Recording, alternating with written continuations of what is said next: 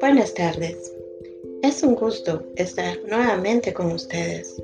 Hoy platicaremos sobre un tema interesante y que es de mucha importancia tanto para ti como para mí, que somos trabajadores de una empresa y el tema es cómo diseñan las empresas políticas de compensación. Bueno, primero vamos a definir la palabra compensación y es todo aquello que como trabajadores percibimos a cambio de nuestro trabajo, tales como sueldos, bonos, incentivos, prestaciones. Y también existen las no monetarias, las cuales consisten en base al resultado por la satisfacción de nuestro trabajo.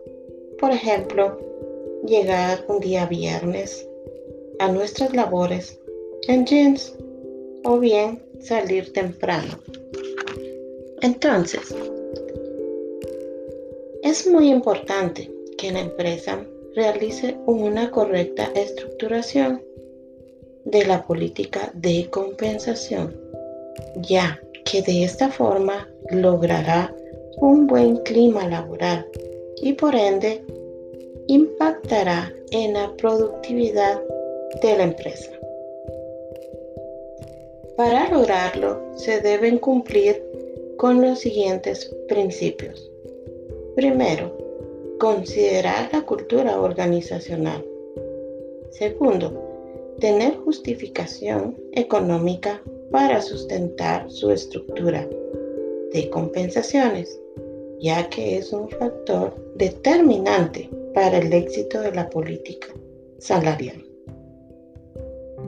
Tercero, debe haber un claro vínculo entre el desempeño y la compensación.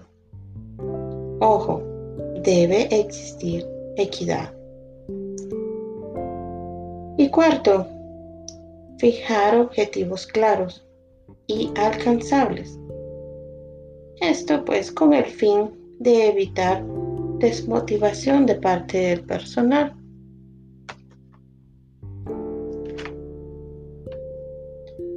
Y las bases para su creación deben ser creadas según la estrategia y objetivos de la empresa.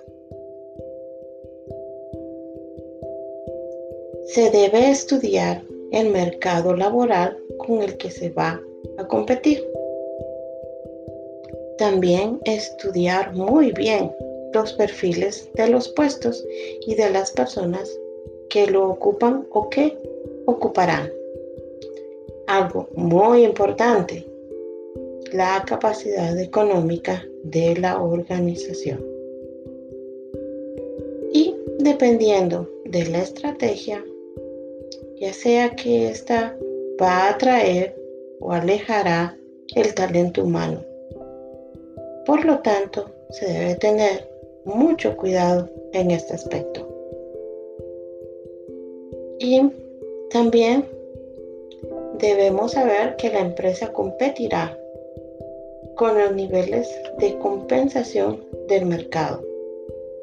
También con las tendencias en sueldos de ingresos promedio y máximos y también con una estructura salarial de otras empresas, las cuales estarán de acorde a la clasificación de sus puestos.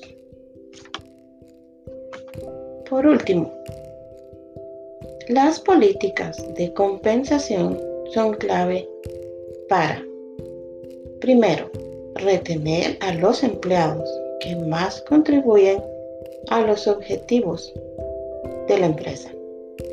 Segundo, desarrollar un fuerte sentimiento de compromiso y de pertenencia por parte de sus empleados. Y tercero, para contribuir a que el empleado desarrolle sus aptitudes y aumente su valor en la organización. pues espero esto les ayude. Y gracias por escuchar. Nos veremos muy pronto.